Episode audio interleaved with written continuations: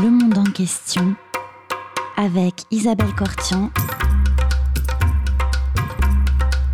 Comprendre le monde tel qu'il est et tel qu'il n'est pas. Bonjour à toutes et à tous et bienvenue sur Radio Cause Commune 93.1 dans le monde en question. Aujourd'hui, j'ai le plaisir de recevoir Blandine de Caunes et Daniel Arsan.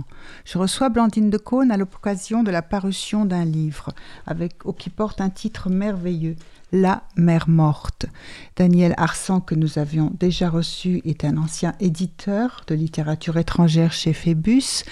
Blandine de Caunes, vous avez aussi été éditrice, attachée de presse et auteur. Vous aviez écrit autrefois un livre, il y a bien longtemps déjà, La mer morte. Vous avez récemment republié le journal d'Irlande, écrit Carnet de pêche et d'amour, qui sont un des derniers journaux de votre mère, Benoît de Croûte, puisque vous êtes la fille de Benoît de Croûte. Et nous aurons l'occasion aussi de parler de ce journal d'Irlande que vous avez euh, édité en suivant la volonté de votre mère, Benoît de Croûte.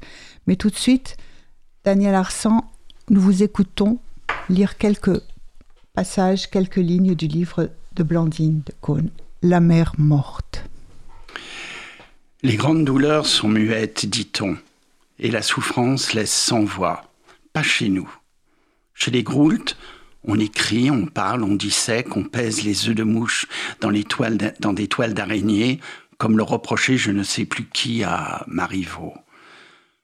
Non seulement le journal intime est une tradition familiale, mais nous écrivons aussi de longues lettres pour exposer nos états d'âme et nos revendications Ma fille n'a pas failli à la tradition et j'espère que Zélie fera de même. Pour l'instant, c'est moi qui lui écris pour ferrer le poisson. Mais ces pages sur ma fille, il faut que je l'avoue, c'est aussi une façon de vous jeter à la tête cette douleur que je cache le plus souvent. Je veux vous faire porter un peu ce fardeau si lourd, si insupportable, si anormal, car ma fille n'aurait jamais dû mourir avant moi. Blondine, tu es extraordinaire, si forte. On t'admire, nous tous. Oui, mais à quel prix? Merci Daniel. Merci Blandine pour ces lignes qui présentent les circonstances de la rédaction de ce livre. Euh, vous commencez à l'écrire parce que Benoît de Croûte, votre mère, est souffrante. Elle a déjà un certain âge, elle a déjà, ça commence, elle a à peu près 92 ans. Euh, et au début, on ne se rend pas vraiment compte de ce qui se passe parce que c'est normal à cet âge-là de perdre un peu la mémoire, d'avoir. Et puis peu à peu, on est bien obligé, ma sœur et moi, de se rendre à l'évidence. C'est un Alzheimer dont a souffert sa mère, donc on connaissait, et sa sœur Flora. Toutes les deux l'ont déjà eu. Et donc je me suis dit, euh, maman a écrit euh, à travers la fiction ou l'autobiographie, elle a tout raconté de sa vie. Le dernier chapitre, évidemment, elle ne pouvait pas l'écrire. Et je me suis dit que c'était à moi de, l'écrire pour elle, euh, voilà, comme, euh, comme un cadeau. Et donc j'ai commencé à prendre des notes et sur ce livre que je comptais euh, mettre en forme après sa mort. Oui. Voilà. Et puis tout début. C'est tout début. Et dès le début, vous avez ce titre en tête. J'avais ce titre en tête morte, que, je trouvais, que je trouve très beau.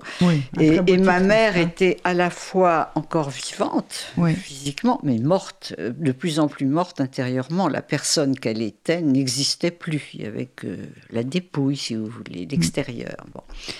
Et puis, euh, quelques, enfin, deux mois et demi avant la mort de ma mère, ma fille est morte dans un accident de voiture.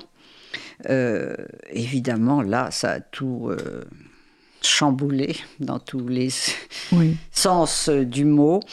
Et euh, mon livre, forcément, devenait un livre avec ma fille. Je ne pouvais pas faire comme si ma fille n'était pas morte, parce que moi, ça m'a tellement Voilà, donc c'est devenu un livre sur ma mère et sur ma fille, et la mère morte a pris ce double sens. Avec ce, effectivement ce titre qui ne bouge pas, mais tout d'un coup, qui prend, qui prend une, une, autre dimension, un retournement de situation. Une enfin... Alors c'est là qu'on voit maman, parce que vous le dites très bien, maman, c'est un mot qu'on prononce, qu'à un moment donné on ne prononce plus, et puis vous dites, vous réalisez qu'on ne vous appellera plus non plus je ne le maman. prononcerai plus, je ne l'entendrai plus. Voilà. Donc il y a des mots, ils sont rares dans, la, dans l'existence aussi, euh, qu'on peut dire et qu'on ne dira plus. Mais non, plus jamais. Daniel Arsan, est-ce que vous voulez bien dire quelque chose sur ce livre de Blandine de Caunes? Oui, moi j'attendais. Euh, D'abord, j'étais très très heureux que, que, Blandine puisse mettre en mots euh, une douleur, un silence, euh, essayer de vivre après. Enfin, elle met cet après en, en mots. C'est pas toujours facile. Tout le monde n'est pas une fois qu'on écrit, qu'on crée quelque chose, une création n'est pas forcément à la hauteur de la douleur. Et là, je pense que c'est un livre qui est euh, totalement à la hauteur de cette douleur.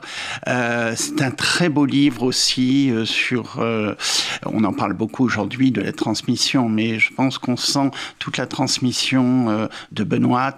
en fait, la force qui est arrivée à trouver Blandine par la force des choses pour sa petite fille, pour elle-même, pour les autres et autres ça vient de, ça vient de, de Benoît, et d'une Benoît d'avant, une Benoît vivante, enfin. Euh, donc elle lui a transmis de, de la vie. C'est vrai que c'est un livre sur la, sur la mort, la enfin surtout sur la disparition et l'absence et le, et le silence, avec tous les échos que ça peut avoir, avec la mémoire qui se greffe euh, sur euh, ce silence. Mais c'est un, c'est un livre extrêmement, en même temps, extrêmement vivant.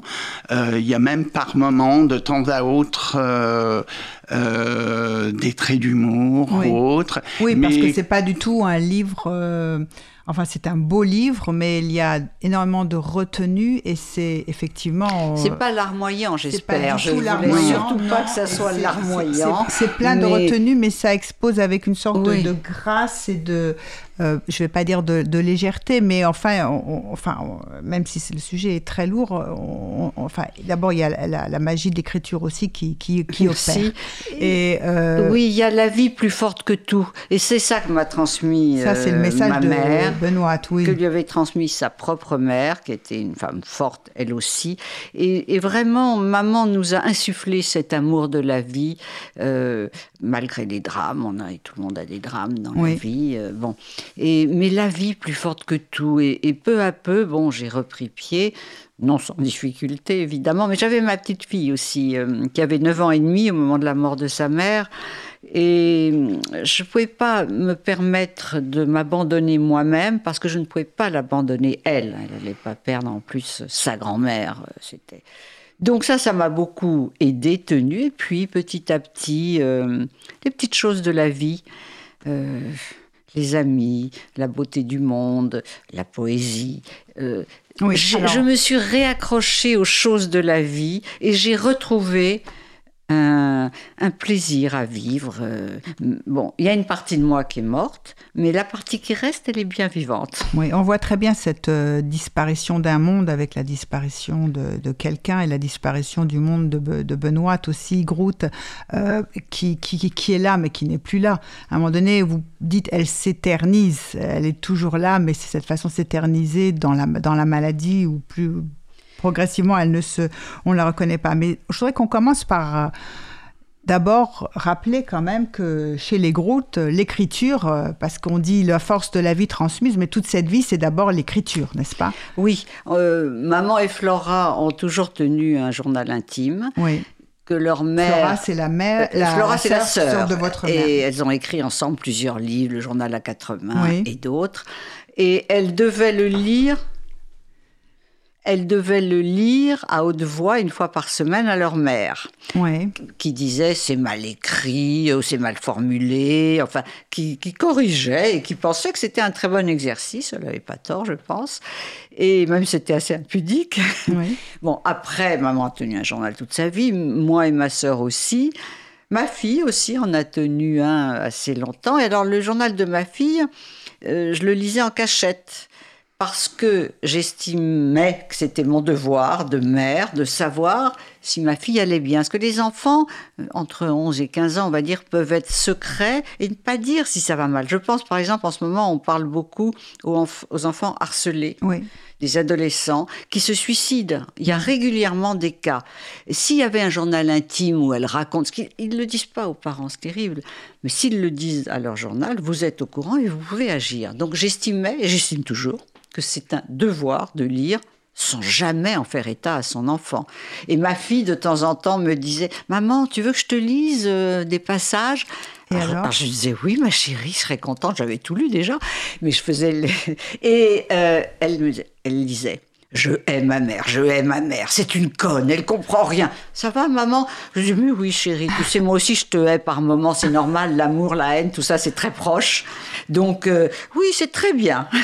alors, parce que c'est l'écriture, c'est une histoire de famille, et puis il y a beaucoup de femmes aussi, euh, une présence féminine, c'est extrêmement importante, puisque votre euh, mère a une sœur, et puis il y a la mère de votre mère, il y a vous et vous. On est trois filles. trois filles. Ah ouais.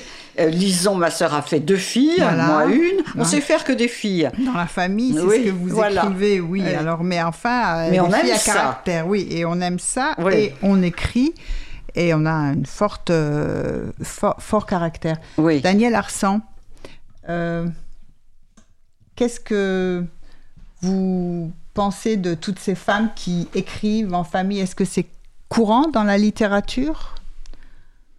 Non, c'est pas très courant. Euh, c'est pas très courant.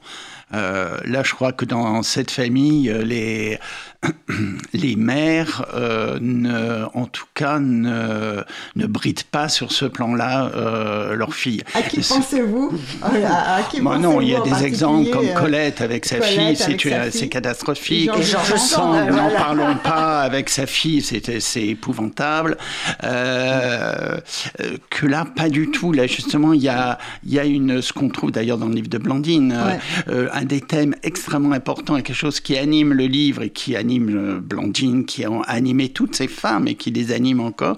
C'est une sorte de générosité euh, dans l'écriture, une générosité face à la vie. Elle pense que la vie aussi, euh, bon, ben, par moments, euh, leur donne des choses dures, mais aussi leur donne beaucoup aussi. Et il y a une forme de générosité dans, dans l'écriture. Et c'est un besoin, c'est un besoin vital hein, que je pense la grand-mère de Blandine a insufflé à, ah, ses deux filles. Hein, c'est quelque chose de vital. Euh, l'écriture n'est pas un, je vais dire chez elle, une distraction de demoiselle euh, comme autrefois. Euh, elle, elle brode pas. Ma grand-mère était très amie avec à peu près tous les artistes de l'époque, qu'ils soient peintres ou écrivains. Elle a des correspondances avec Cocteau, il y avait Pierre Benoît, enfin, les, pas Léoto, le Joandeau, qui venait beaucoup à la maison maman était petite fille. Enfin voilà, elle était amie avec tous les écrivains. Pour elle, de toute façon, elle avait une maison de couture qu'elle avait créée, qui marchait très bien. Elle gagnait beaucoup d'argent en plus.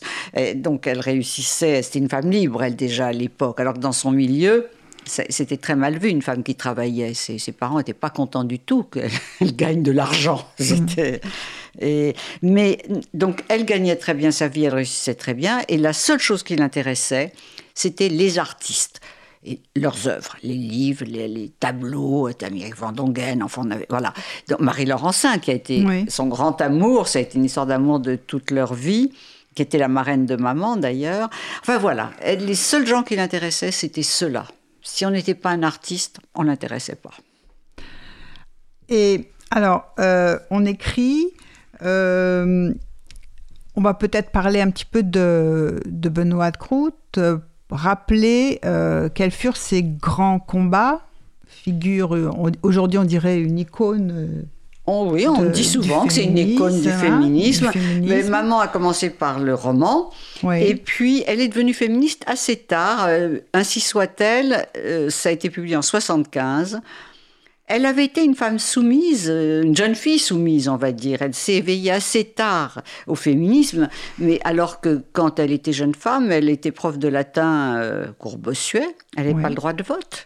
Mhm. Elle était prof, mais elle n'avait pas le droit de vote. Euh, il fallait qu'elle demande l'autorisation à son mari ou avant à son père pour, pour avoir un compte en banque. On a oublié tout ça parce que c'est pourtant pas si vieux. bon, petit à petit, elle a pris conscience de tout ça et quand elle a commencé à prendre conscience de la condition des femmes, grâce à Simone de Beauvoir aussi bien sûr, là, ça ne l'a plus lâchée. elle s'est battue toute sa vie évidemment pour le droit à l'avortement. Euh, elle s'est battue, c'est elle une des premières en France qui a dénoncé toutes les, les excisions, infibulations, les, les mutilations génitales. Elle est allée en Afrique euh, avec euh, Kayser qui s'occupait de Terre des Hommes pour assister, voir ça, pour rencontrer les Africaines. Elle a rencontré beaucoup d'Africaines, de jeunes Africaines qui se battaient contre ça à ce moment-là. Ben voilà, elle a présidé la commission de féminisation des noms de métiers. et au ah, début, ça a été très mal vu. Même l'Académie française, qui est une vieille dame rétrograde euh, qui commence tout juste à se réveiller, euh, la, traitait de précieuse ridicule. Enfin, elle, elle était moquée vraiment euh, pour, pour ce combat, alors que les mots, ça veut dire quelque chose. Il y a cette phrase qui, moi, m'a toujours frappée de la mère de Camille Claudel. Quand Camille Claudel dit à sa mère qu'elle veut faire de la sculpture, je lui dis, mais enfin, tu vas pas faire un métier où il n'y a même pas de féminin. Ça n'existe pas. Ce qui n'est pas nommé n'existe pas. Voilà. Mhm. Et d'ailleurs, plus on montait dans la hiérarchie sociale, moins il y avait de féminin. Oui. C'est fou, hein euh, Mais dès qu'on regarde un peu, euh, c'est comme ça. Et après, la féminisation de certains métiers a aussi entraîné leur dévalorisation. Alors, le, mot, le mot était dévalorisant. Les, les, suffixes E2SE, docteur, doctoresse, poète, poétesse. Donc, justement, avec les grammairiens avec lesquels elle a travaillé, grammairiens et grammairiennes, pour, dans cette commission, ils ont décidé qu'après docteur, les mots EUR, un E muet. Parce que c'est vrai que E2SE, cela dit, au Moyen-Âge, il y avait tous les féminins. Au, nom de métier. Les femmes étaient dans la vie sociale, professionnelle, mais ils ont disparu au fur et à mesure qu'on les faisait disparaître elles-mêmes de, ces métiers. Voilà. Voilà, donc elle s'est battue, elle s'est battue beaucoup pour le droit de mourir dans la dignité aussi. Elle a milité à la DMD et, c'est un combat qui n'est toujours pas gagné aujourd'hui, ce qui est euh, scandaleux. Et voilà, je, reprends son bâton de pèlerin pour celui, ce combat-là en tout cas, et d'autres. Alors, je vous propose une première pause musicale dans notre émission et vous avez choisi Blandine de Cône, vous avez choisi Léo Ferré, vous en parlerez après, mais nous allons écouter Léo Ferré 20 ans.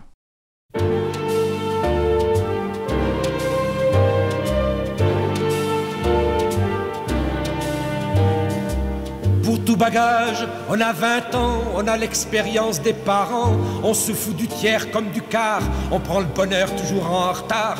Quand on aime, c'est pour toute la vie. Cette vie qui dure l'espace d'un cri, d'une permanente ou d'un blue jean. Et pour le reste, on imagine. Pour tout bagage, on a sa gueule. Quand elle est batte, ça va tout seul. Quand elle est moche, on s'habitue. On se dit qu'on est pas mal foutu. On bat son destin comme les brèmes. On touche à tout, on dit je t'aime. Qu'on soit de la balance ou du lion, on s'en balance, on est des lions.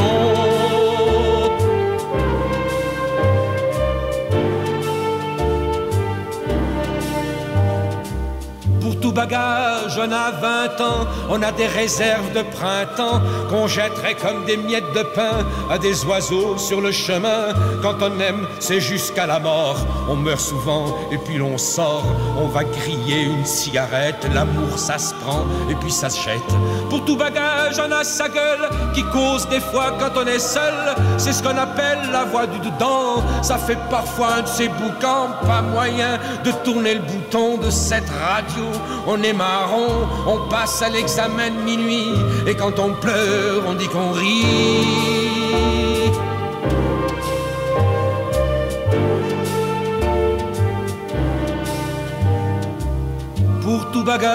On a 20 ans, on a une rose au bout des dents qui vit l'espace d'un soupir et qui vous pique avant de mourir. Quand on aime, c'est pour tout ou rien, c'est jamais tout, c'est jamais rien, ce rien qui fait sonner la vie comme un réveil au coin du lit.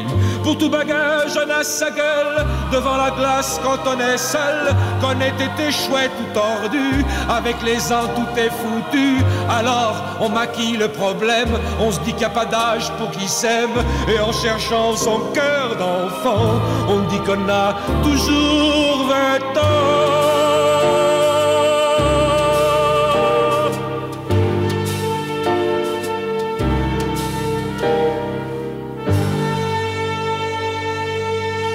Vous êtes sur Radio Cause Commune 93.1 dans le monde en question. Nous venons d'écouter Léo Ferré chantant Mes 20 ans et nous sommes en présence de Blandine de Caunes qui nous parle de son livre La mer morte avec Daniel Arsan.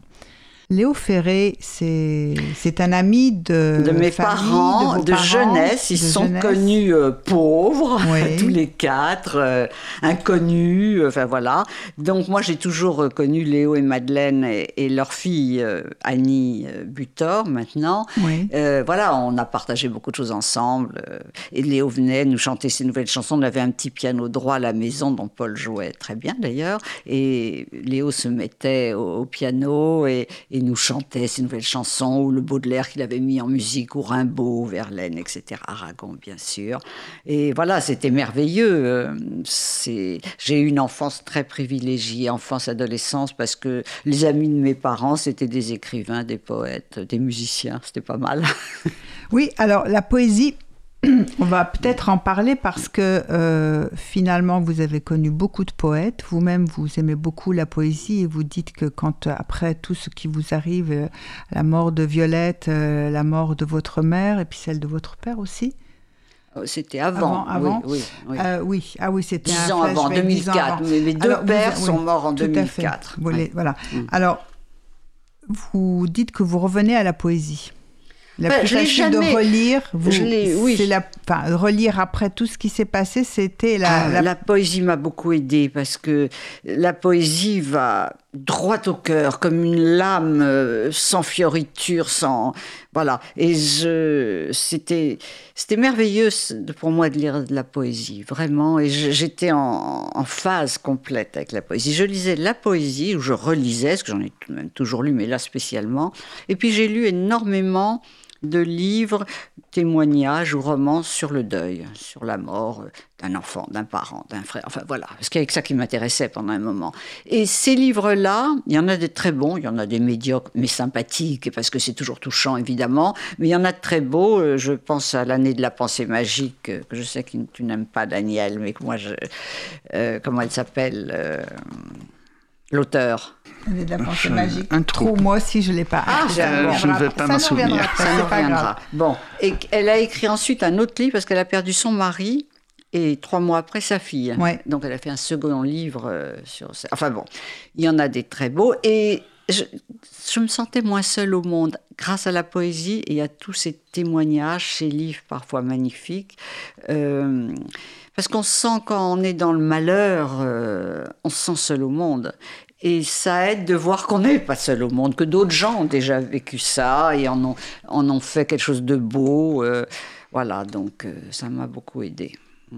Benoît euh, Groot aimait la poésie Ah, beaucoup, beaucoup, beaucoup. Elle n'en a jamais écrit, cependant. Vous si, si, si, si, si, si, si, pas beaucoup, mais il y a un très beau poème, je ne sais pas si tu te souviens, Daniel, qu'elle a lu le soir de ses 90 ans. Euh, Grasset avait organisé une grande fête, un grand dîner. Euh, fut un temps où j'avais un mari, un amant, euh, pas le même évidemment. Fut un temps j'avais un petit bateau et un canot. enfin bon, tout un. Ah en hommage à Léo d'ailleurs, sa chanson avec le temps, tout s'en va. Fut un temps j'avais, j'avais, j'avais. Et puis on voit le monde se rétrécir parce que la vieillesse, c'est le monde qui se rétrécit. Oui. D'abord, euh, les autres qui disparaissent euh, ah, avant, ça. avant, vous, le carnet d'adresse oui, qui se oui, oui, oui, oui, Et puis le, le, corps qui vous permet, maman, ça la rendait folle de vieillir. Euh, est-ce qu'elle était très très très active, mais vraiment dans tous les domaines. La pêche en Irlande, la pêche Alors, était on dure. parler, hein. On parlait de cette hyperactivité de Benoît de Groot. D'abord, vous publiez, donc on l'a dit tout à l'heure, les journaux d'Irlande. Vous achevez. C'est-à-dire qu'elle elle voulait, elle voulait terminer sa carrière littéraire avec son journal d'Irlande, euh, où ils ont passé 27 étés dans une petite maison qu'ils avaient là-bas, qu'ils avaient fait construire, où ils s'adonnaient à leur passion commune. Paul Guimard, son mari, euh, qui m'a élevé, mon beau-père donc, et, et elle. Et elle a la maladie. C'est là qu'on s'est rendu compte avec ma sœur euh, que ça n'allait plus parce que elle nous disait cet été, je me mets au travail parce qu'elle voulait couper, elle voulait euh, euh, construire, enfin bon, le, le- faire tout un travail, Ouais. pas le publier tel quel. Puis il n'y avait rien. Donc on s'est dit, oh là là, elle arrive, il y a plus, elle n'y arrive plus quoi. Et je me suis dit, après sa mort, euh, voilà, c'est le plus beau cadeau que je peux lui faire, je vais le faire pour elle. Et dire quand ce livre, je l'ai vu pour la première fois, je me souviens quand j'ai signé mon service de presse, je l'ai levé au ciel. Et je dis, regarde maman, il est là.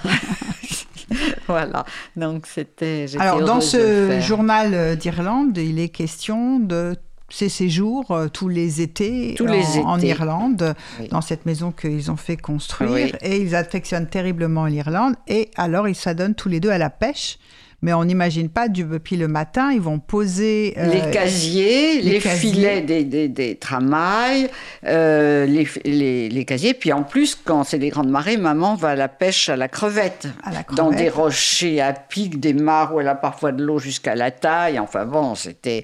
Et l'Irlande, ce même pays, euh, le climat est assez rude, on va Oui. dire. Oui, oui. c'est- Donc, euh, parfois, quand il faut aller, quand il pleut des cordes, qu'il fait froid, aller Qu'elle va relever tous le les soir les les, filets, C'est parce très que lourd, sinon, je- ouais. c'est très lourd. C'est donc euh, au début tout ça allait très bien, puis plus il vieillissait, plus c'était dur physiquement. Euh, nous, on, on les voyait. euh, oh là là, nous on n'y allait pas en Irlande, on y allait Ah trois quatre jours, hein, parce que Le climat était un petit peu trop, Oui, oui, oui. trop, trop dur pour vous. on y allait. oui, Alors le pays est merveilleux de beauté, les Irlandais sont merveilleux, mais au, au bout de quelques jours, quand on n'a qu'un mois de vacances ou trois semaines plutôt, euh, si c'est pour la, enfin bref, puis on n'était, on n'est jamais devenus des passionnés de la pêche comme nos parents, parce qu'ils nous ont un peu dégoûtés, parce que toute notre enfance, adolescence, fallait se lever à l'aube pendant les vacances Ouais.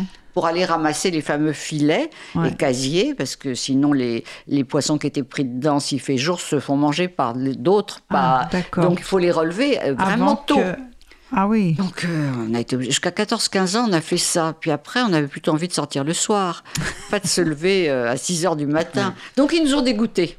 Mais alors, dans le journal d'Irlande, oui. Alors, donc, ils sont seuls et euh, les amis viennent. Alors, euh, François Mitterrand vient. Oui, hein. il est venu. Euh, oui, oui. Régis Debray vient. Oui. Bon, la sœur de votre mère Flora vient avec, son avec son mari, mari, ambassadeur. oui, oui, et bon, oui, enfin, oui, oui. des tas d'amis viennent. Oui. Les enfants ne sont plus là. Non, Et enfin puis- si on venait oui, mais oui, épisodiquement. épisodiquement. Genre, ma fille est venue avec moi, Lison y est allée avec ses enfants aussi, avec nos maris de l'époque. Enfin, on y est allé hein, tout de même. Mais... Et dans ce, oui, oui, oui, elle le dit d'ailleurs, Ouais. mais euh, dans, dans, dans, ce- dans ce livre, on voit que euh, Benoît de Groot enfin, regarde euh, la vieillesse. Elle parle de la vieillesse. Elle parle euh, de ce que c'est que, effectivement, progressivement voir ses facultés physiques diminuer. Bah, déjà devenir beaucoup moins belle. Oui. Euh, parce que elle dit à un moment, euh, si les glaces n'existaient pas, je serais sûre d'être ravissante. Alors, qui dois-je croire? La glace de ma salle de bain où je suis à faire peur, ou celle de ma chambre beaucoup plus flatteuse? Voilà. Et elle, voilà, elle y va. Oui, elle détestait vieillir. Elle détestait devenir moche, enfin, devenir moins belle, euh, comme on voudra, et puis perdre sa, son énergie, sa force. Oui, euh, et, enfin, quelle énergie, parce qu'on a mal, on a mal euh, au dos pour elle quand on voit Ah tous oui. ces, ces casiers qu'elle Ah. pêche. Puis elle pêche énormément en plus, enfin des homards, euh, des choses. Enfin, énormément. On avait des kilos. D'ailleurs, nos amis venaient aussi pour, euh, Pour dévorer tout pêche, ça. euh, ouais. C'était merveilleux. Mm. Et elle voit aussi, elle assiste aussi à la vieillesse de celui qu'elle aime, de Paul. Alors de Paul, qui Paul, contrairement à elle, ne, ne- Paul c'était comme Churchill, no sport. Mhm. Paul ne voulait pas lutter. Et il voulait pas lutter contre la vieillesse. Maman, elle luttait. Et il s'abandonnait peu à peu à la vieillesse qui venait, à la maladie. Enfin, il a eu une, une façon très différente d'affronter la vieillesse, Oui. que je respecte d'ailleurs tout autant, parce que je trouve que d'abord on fait comme on veut, comme on peut, comme on sent. Voilà, que c'est, c'est pas. euh, c'est qui disait, je crois que c'est Bette Davis, la vieillesse, c'est pas fait pour les mauviettes. Euh, pas mal, bon. Ouais. Mais maman, d'ailleurs, à un moment, elle écrit dans ce journal d'Irlande, euh, parce qu'elle faisait tout, hein, donc la pêche, le- les repas, euh, frotter par terre pour faire que ce soit beau, des bouquets magnifiques qu'elle allait cueillir dans la lande. ah oui, parce que dans tous les le domaines. temps. Elle écrit tout le tous les elle jours, écrit, pratiquement. plus les lettres. les lettres, les lettres, qu'elle vous le- écrit. son travail, elle finit deux de ses romans en Irlande. Enfin bon, elle n'arrête jamais. Oui, elle arrête. Et puis elle pense, ah bah tiens, ça ce serait un bon titre pour. euh, Oui. Elle pense souvent, Ça- à, oui, ça parce que dans son journal, voilà. euh, Et, oui. et elle dit à un moment, Et elle tient sa maison et elle Ah, reçoit. Très bien, très bien. Contrairement aux apparences, je ne suis pas une femme de devoir, mais de plaisir, Ouais. car j'aime tout faire. Et elle met faire en majuscule. Et c'est vrai qu'elle aimait tout faire. Elle en faisait aussi à sa guise. Oui, bien sûr, bien sûr. Et il y a donc Paul, mais il y a son amant américain Oui, aussi. Kurt, qu'elle avait connu à la Libération à- quand elle avait donc 20 ans à peu près. Et ça avait été une, une histoire, une grande histoire d'amour assez courte, parce qu'il est rentré aux États-Unis, il l'avait demandé en mariage, maman voulait pas euh, aller aux États-Unis. Puis c'était pas un intellectuel, Kurt, il était charmant, adorable, je l'ai bien connu une fois que j'ai été. Et ils se sont retrouvés dans les années 60, et, et alors ça a été une histoire d'amour qui a duré jusqu'à la mort de Kurt. Oui. Bon, Paul et maman, c'était Sartre et Beauvoir, hein, les couples libres, chacun vit sa vie, mais ils sont restés. Enfin, oui, euh, oui, mais enfin bon, euh, tout à fait, mais euh, elle, elle souffre un peu quand même. Ah, mais elle a été, elle, vous savez, c'est compliqué. On dit, sur le, elle était d'accord sur chaque- le principe, oui, sur- mais au début, c'est elle qui a été jalouse et qui a souffert des Ouais. infidélités de Paul. ouais. Terriblement. Vous savez, quand on dure 50 ans ensemble, ça, ça, ça va, ça Ouais, vient. hein, les, tout à les- Et après, c'est Paul qui a été Ouais. jaloux, parce qu'il y avait Kurt Ouais. qui était là, qui, tous les jours, il y avait une lettre de Kurt, qu'on soit à Paris, en Bretagne. Ah, Parce que Kurt en- écrivait quand même. Ah, des grandes Ah, lettres. Avec, je vois encore sa grande écriture, ça venait des États-Unis, c'était reconnaissable. Enveloppe, bon. l'enveloppe, Et oui, bah oui, euh, oui, oui. papier Et avion. tous les jours, il lui écrivait. Et il se retrouvait dans toutes les maisons de maman. Quand Paul n'était pas là, ils, ils se mettaient d'accord. Euh, maman, quand elle allait aux États-Unis pour ses livres en Allemagne, il était pilote. C'était à la Libération, c'était le pilote d'Eisenhower. Oui.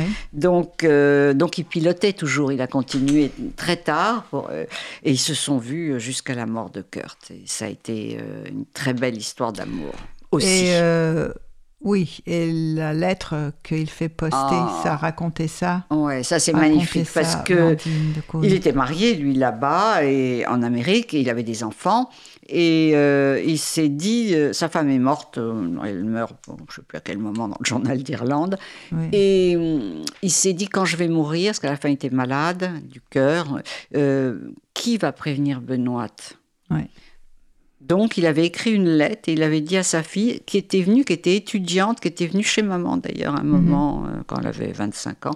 Et euh, il lui a dit Le jour où je meurs, tu envoies cette lettre qui est cachetée et tout pour Benoît. Et c'était une lettre d'amour que je reproduis, que j'ai maintenant, que maman avait toujours dans son portefeuille. Une lettre d'amour d'une beauté, euh, d'amour euh, éperdu Mhm. au bout de tant d'années. Mais elle est magnifique. Et moi, je pleure à chaque fois que je la lis, cette lettre. Et où sont tous les manuscrits de Ah, hier, Benoît dans la maison de- du Midi. Dans la maison du Midi. que nous avons gardé. Il y a une maison en Bretagne et une autre dans le Midi, puisqu'ils se partageaient entre hier, l'hiver, dans le Var, la Bretagne, l'Irlande l'été et Paris, un petit pied-à-terre où- quand ils travaillaient, etc., quand ils avaient les rendez-vous.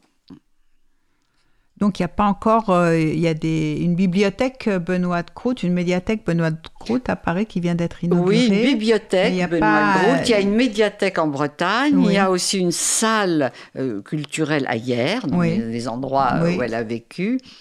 Et euh, elle avait donné, je ne sais pas, 15 ans avant de mourir, euh, pas mal de choses à, à Angers, à l'université d'Angers, où il y a tout euh, un département féministe. Elle a donné un manuscrit, je ne sais plus lequel. Elle a donné euh, des, des lettres, euh, des choses, mais j'en ai encore. euh, Ah oui, il y a encore tout, Ah, tous oui. ces journaux. Oui, tous ces journaux, c'est Tous ces journaux. Beaucoup de toutes ces correspondances. correspondance, elle oui. avait donné des lettres d'admirateurs, admiratrices auxquelles elle répondait. Enfin bon, voilà. Et mais oui, oui, on a une pièce qui est remplie. Je vous propose une seconde pause musicale.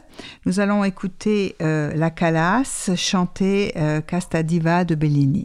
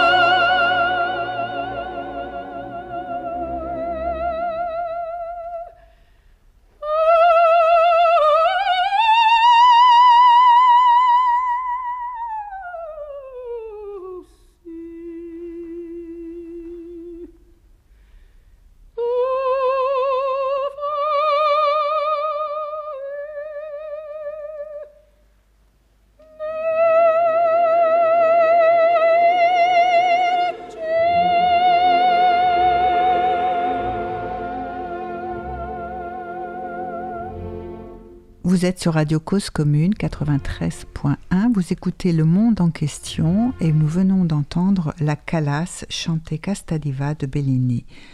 Daniel Arsan, euh, il y a quelque chose dont on n'a pas parlé jusqu'à maintenant, c'est euh, le, drôle, le drôle de parcours d'écriture de Blandine de Caunes, qui commence par écrire il y a très très longtemps un roman, L'involontaire, et puis elle n'écrit plus et elle se remet à l'écriture avec, euh, en publiant d'abord le journal d'Irlande, donc euh, de, sa mère, et puis maintenant La mère morte.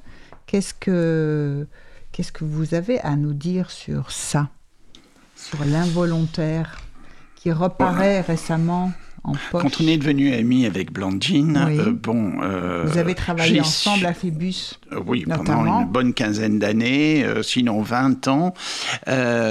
Et elle m'avait dit, un moment, un jour, comme ça, elle a lâché, mais j'ai écrit aussi un livre. bon. On est éditeur, on l'est pas, donc euh, je lui ai dit, euh, je pourrais le lire. euh, hein. Donc elle me l'amène et je, je suis très très emballé. Ouais. Euh, et je lui dis, euh, c'est- tu fais partie de la famille des Louise de Villemorin, c'est-à-dire euh, dire avec légèreté la, la gravité, quoi. Ouais. Bah, Euh, la c'est- ce qu'on retrouve aussi dans la Ouais, même mort. et c'est pas tout le monde, enfin, on l'a ou on l'a pas, je pense. Euh, on l'a ou on l'a pas. Euh, et puis voilà. Mais je relisais de temps à autre le livre, bon. Et puis, un jour, je sais pas ce Ce livre, il est paru quand, euh, Blandine la première- 1976 chez Stock. Voilà. 1976 chez Stock.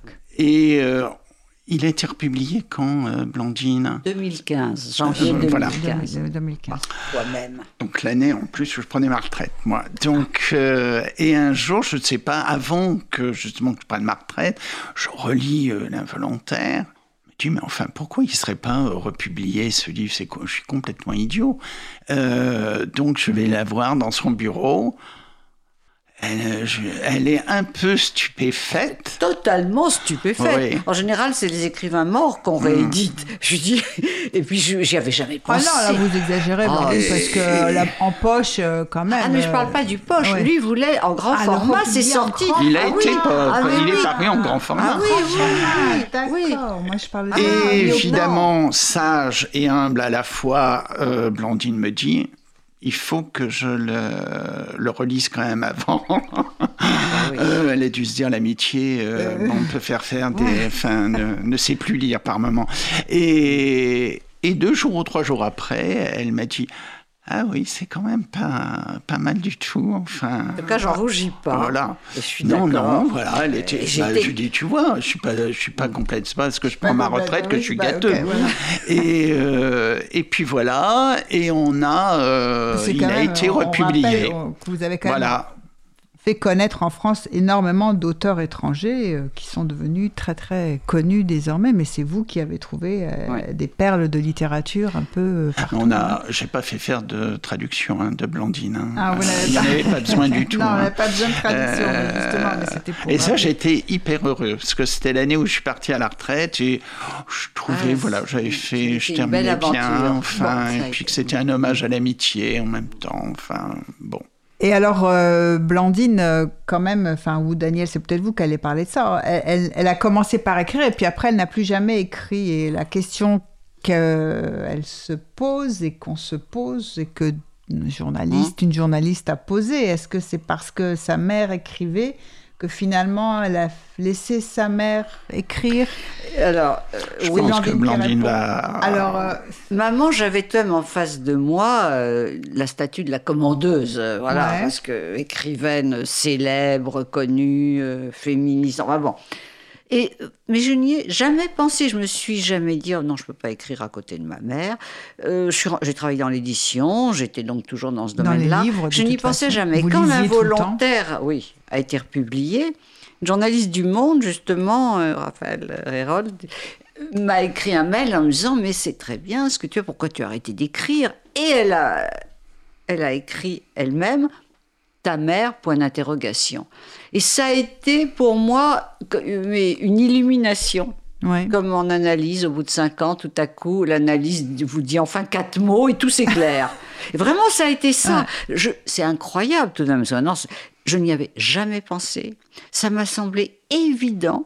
Voilà, mais j'en ai jamais souffert, j'y ai jamais pensé, et je vais me rattraper maintenant. Et vous, Daniel, vous pensez qu'il y avait un moment pour tout, que c'était Là, euh, ça a été un peu comme le. Oui, enfin, moi je partais à la retraite, donc j'ai voulu. Euh, je me suis dit pourquoi pas republier ce livre. Et je pense que c'est tombé au moment aussi où euh, Blandine était à même de peut-être de se relancer dans les dans l'écriture. Je pense qu'il y a eu toute une conjonction. Il y oui, il y avait la, maladie, de maman, donc j'avais déjà l'idée aussi. Je me suis dit où ça commençait là, oui. donc je me suis dit je vais faire ce livre pour maman. Euh, voilà. Donc oui, ça m'a, ça Oui, et puis ce moment où euh, vous, aussi vous cessiez peut-être bientôt d'être éditrice oui, oui, et plus de temps. Bien sûr. Et puis c'est comme le, on, est, on est, on peut être des écrivains en sommeil, hein, euh, en hibernation. Hein. Je pense qu'elle a été Blandine. et il a fallu ça d'un seul coup qu'elle qu'elle prenne conscience, qu'elle sente en elle euh, bah, qu'elle était aussi un auteur. Enfin, euh, voilà. Je m'autorise peut-être. oui. Oui, d'un seul coup, elle a, elle a grandi. Parce que mon beau-père écrivait, si Paul Guimard, c'est les choses de la vie, c'est bon. Euh, donc j'avais à la maison. oui. Et l'homme et la femme qui écrivaient. Les deux. ma tante, Flora. Le mari de ma tante, parce que le diplomate anglais à la retraite, il s'est mis à écrire en anglais, mais était traduit en français. Euh, voilà, donc. Euh, alors, on a quand même publié en 2000, non, 1980, c'était la date de naissance de ma fille, des nouvelles de la famille. Parce qu'un soir de Noël, on était tous ensemble, là, les six, et on s'est dit, bah, justement, on fait mieux que, les, que les, la famille Bronté, les Goncourt, euh, les Powys. Pourtant, ils étaient pas mal chez Powys, mais fait, assez nombreux, je veux dire. Mais il faut qu'on fasse un recueil de nouvelles. Chacun aura 50 pages et Paul, qui avait toujours le génie des titres, a dit on appellera ça des nouvelles de la famille. Et ça a été publié en 80. Donc on avait chacun nos, nouvelles. Voilà, donc il y a eu ça. Donc c'est à, à, combien de mains cette fois? C'est ben, six. six. Voilà. Oui. Et oui, le, le, couple maman, Paul, Flora, son mari, et Lison et moi. Lison avait publié un roman chez La Lattès à ce moment-là, et moi j'avais déjà publié L'involontaire. Donc on s'est dit, toi même six, c'est pas mal, dans la même famille, très proche. Mieux que les frères Goncourt. Ah bah ça, beaucoup mieux que, oui. Daniel Arsan, est-ce que euh, vous voudriez dire quelque chose en particulier sur euh, ce livre La mer morte?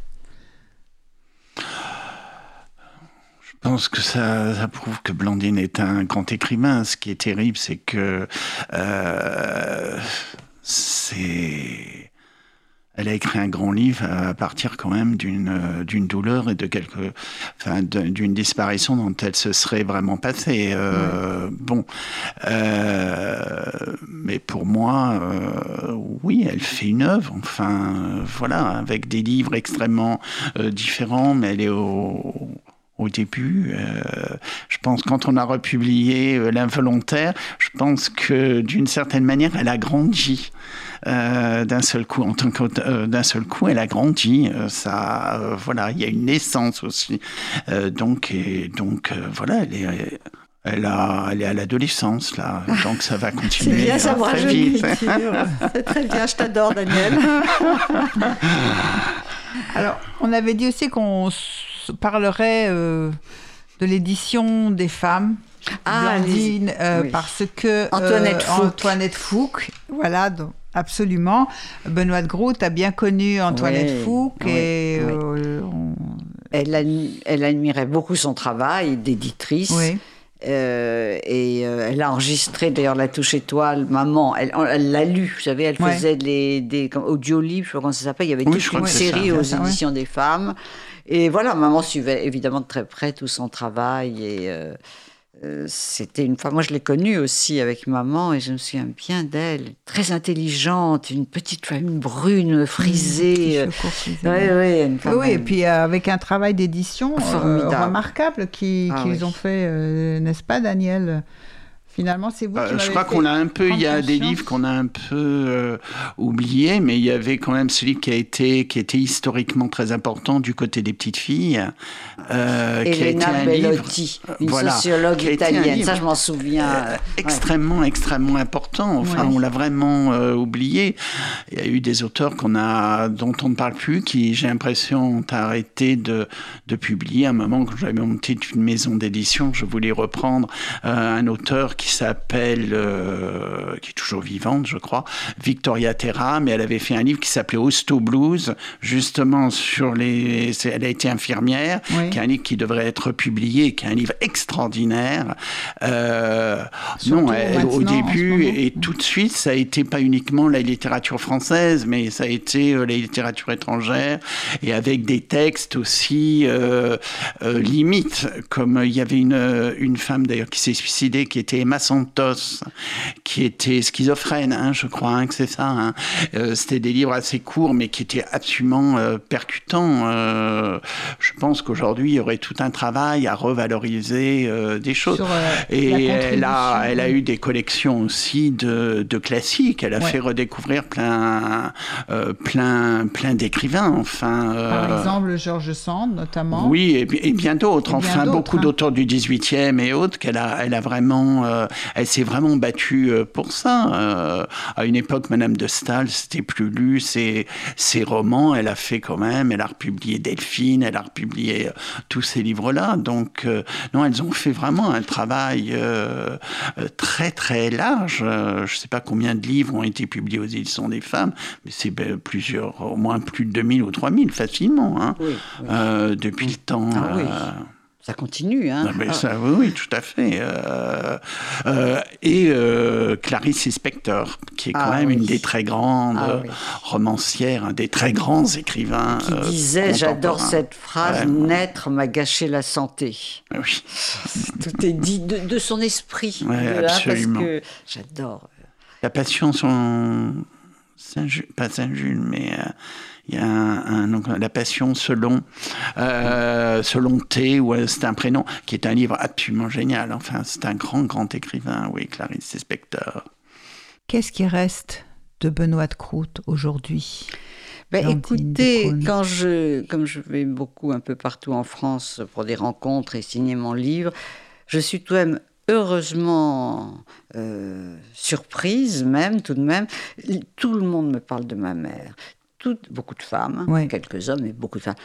j'ai lu tous ses livres. Elle m'a tellement aidée à me rendre, à devenir ce que je suis devenue, à, à prendre conscience de ce que c'est que d'être une femme. Votre mère, c'est vraiment les, les gens m'en parlent comme y compris des, des, des, des, gens de la jeune génération des plus jeunes des femmes de plus oui de, oui parce que certaines arrivent en disant bah, c'est ma mère qui me l'a fait lire ouais. euh, je le fais lire à ma fille alors j'ai adoré un jour c'était à Nantes une jeune femme arrive l'avait découvert par sa mère et elle me dit là je vais acheter ainsi soit-elle je viens d'avoir un fils il a six mois mais je veux lui faire lire à 16 ans donc vous lui dédicacez ah, j'ai ah. trouvé ça formidable parce que il faut les garçons Ah lisent ça. Ouais. D'ailleurs, beaucoup d'hommes. alors qu'est-ce qu'on retient? Que- quel livre vous conseillez de ainsi soit-elle bien sûr? Ça, c'est un pamphlet, donc pamphlet, c'est voilà. Et dans les romans, et, et admirable qu'il faut Oui, lire, parce qu'en oui, oui, plus, oui. il y a des, c'est, toujours moderne, hein, ça. Ah Malheureusement, euh, il y a beaucoup de choses de- où, où il, y a, il y a toujours des progrès à faire, mais il faut le lire absolument. Et puis, je dirais peut-être La Touche Étoile, son dernier roman, euh, dans lequel son héroïne euh, appuie sur la touche étoile pour partir dans les étoiles, justement. Ouais. Décide de sa mort, euh, ce que maman voulait absolument faire, qu'elle n'a pas pu faire puisqu'elle n'avait plus sa tête, mais qu'on l'a aidée. On- Lison et moi, nous l'avons aidée à mourir parce qu'elle était, elle n'aurait pas supporté de se voir dans cet état-là. Elle l'a écrit, elle l'a dit, elle l'a proclamé. Enfin bon, voilà. Donc nous l'avons aidée. Eh bien, merci euh, Blandine, merci euh, Daniel de votre participation. Nous allons nous quitter en entendant le troisième des quatrièmes des, quatre derniers leaders de Strauss, interprété par Gundula Janovic. Janovic, un morceau choisi par Daniel Arsan. Merci à tous euh, de votre écoute. Merci Blandine Decaune, merci Daniel Arsan. Merci. Merci Olivier en régie. À très bientôt pour une prochaine émission. Au revoir.